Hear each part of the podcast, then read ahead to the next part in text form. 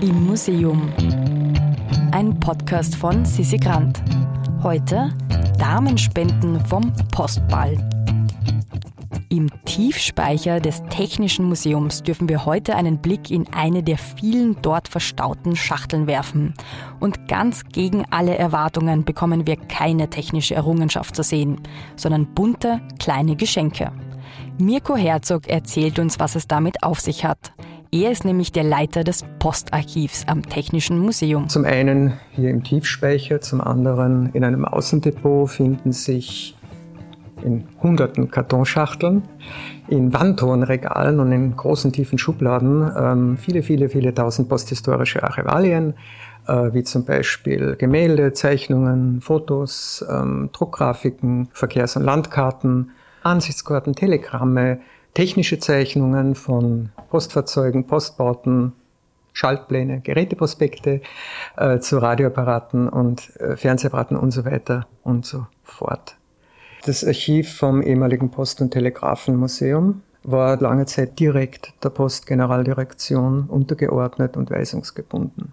Und es lag natürlich im Interesse der Postgeneraldirektion in einem Museum, in ihrem Museum, die Geschichte der österreichischen Post, äh, die ja damals ein staatliches Unternehmen war, in einem möglichst vorteilhaften Licht zu präsentieren, also im Sinne eines technischen Fortschritts, der möglichst vielen Österreichern und Österreicherinnen zugutekommt. Ganz allgemein formuliert, gesammelt wurden in Text und Bild vor allem Belege für eine im Krieg wie im Frieden tadellos funktionierende Organisation, deren Mitglieder eine quasi eine große, stolze Familie bilden. Und äh, zu diesen Belegen zählen im Postarchiv die sogenannten Erinnerungsstücke. Ich habe hier mitgebracht äh, eine Schachtel aus dem Archiv mit sogenannten Tanzkarten oder Ballspenden. Äh, diese kleine Sammlung, wir haben ungefähr äh, 50 Stück, stammen zum großen Teil aus einem Nachlass, aus dem Nachlass eines in Wien um 1900 prominenten und hochrangigen Telegrafenbaurats und dokumentierten einen besonders festlichen äh, Anlass zur Wiener Faschingszeit, nämlich beziehungsweise heute im Jahresablauf äh, eines Postbeamten, nämlich die großen Wiener Postbälle. Diese Ballspenden und Tanzkarten, die auch Damenspenden genannt, wurden an die weiblichen Ballgäste auf Bällen im 19. Jahrhundert äh, verteilt. Es waren Geschenke diese, es sind in Miniaturform ausgeführte Gegenstände, die passend und sehr kunstwertig zum Sujet, zum Motto des Balls gestaltet wurden. Das konnten sein zentimetergroße oder kleine Telegrafenapparate, Telefonapparate, Lokomotiven, äh, Postbriefkästen, Posthörner, Postkutschen, Stehlampen oder Fotoalben etc. etc. Also alles, was sozusagen abhängig davon, welche Innung, welcher Verein den Ball veranstaltete. Wir haben hier im Postarchiv zum Beispiel einen Miniaturbriefkasten aus braunem Leder, der, dessen Deckel aufklappbar ist und der mit winzig kleinen Zahlen und Buchstaben bemalt ist. Eine sehr realistische Abbildung eines Wiener Stadtbriefkastens aus der Zeit um 1890 oder ein Posthorn, das allerdings nicht voll bespielbar ist, wie es ein Zeitungsbericht äh, um 1900 äh, weismachen wollte. Diese Ballspenden haben neben den Gästelisten und der Beschreibung der Festdekoration einen steten Fixplatz in der Ballberichterstattung der Wiener Presse um diese Zeit. Sie wurden vielfach abgebildet und sie waren schon damals begehrte Sammlerobjekte. Mit dabei waren immer die Tanzkarten. Das waren ebenfalls in Miniaturform äh, ausgeführte, also nicht mehr als fünf bis zehn Zentimeter kleine Notizhefte oder kleine Büchlein, äh, in denen die feste Folge an Tänzen mit Nummern daneben abgedruckt war, die auf den Bällen gespielt wurde. Stets dabei ein kleiner Bleistift, mit dem die Dame die Namen der Herren notierte, die sich für den dritten Walzer, die, die zweite Polka oder die letzte Masurka als Tanzpartner verpflichtet hatten.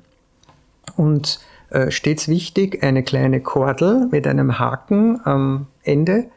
Damit konnte die Dame die Tanzkarte am Ballkleid befestigen und da gingen die, weder die Tanzordnung noch die Tanzpartner verloren.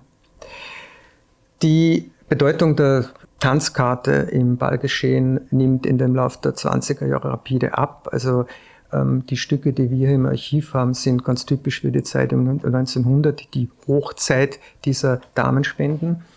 In den 20er Jahren ähm, äh, wird vor allem also von zeitgenössischen Kommentatoren, vor allem von männlichen Kommentatoren, der, das Verschwinden der Tanzkarte als Zeichen der Frauenemanzipation gewertet.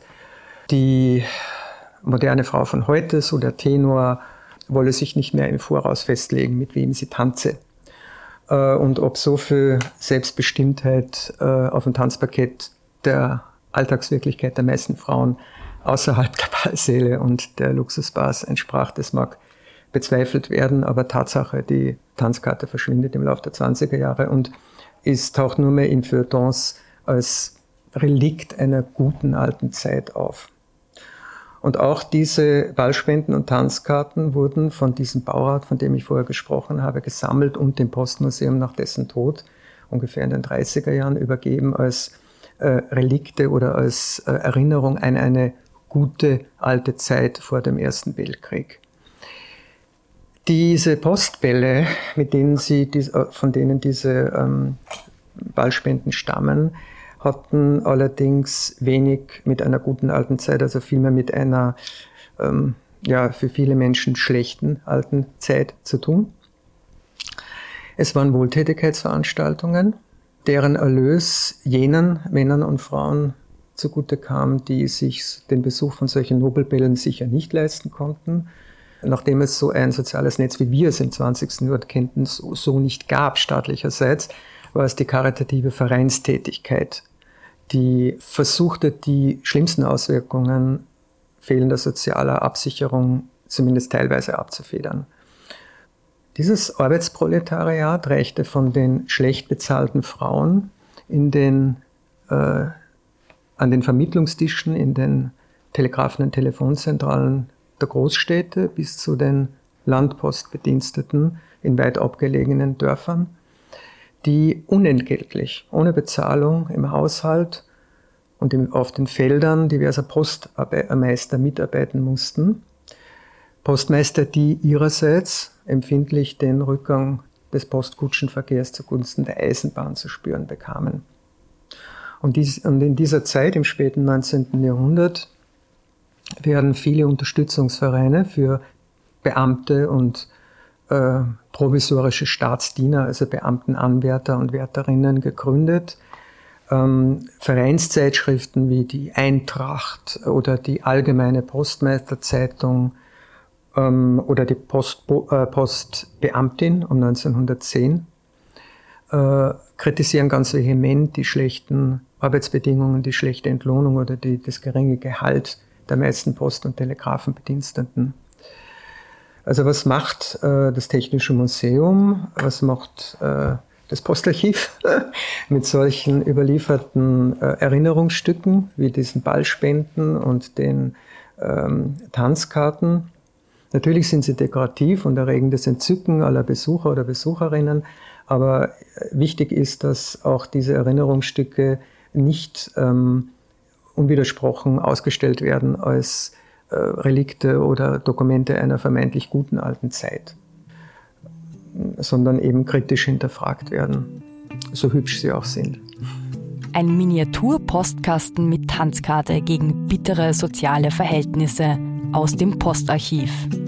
Ja, wir verschicken übrigens auch Post, aber digital und die landet wohl nie im Postarchiv.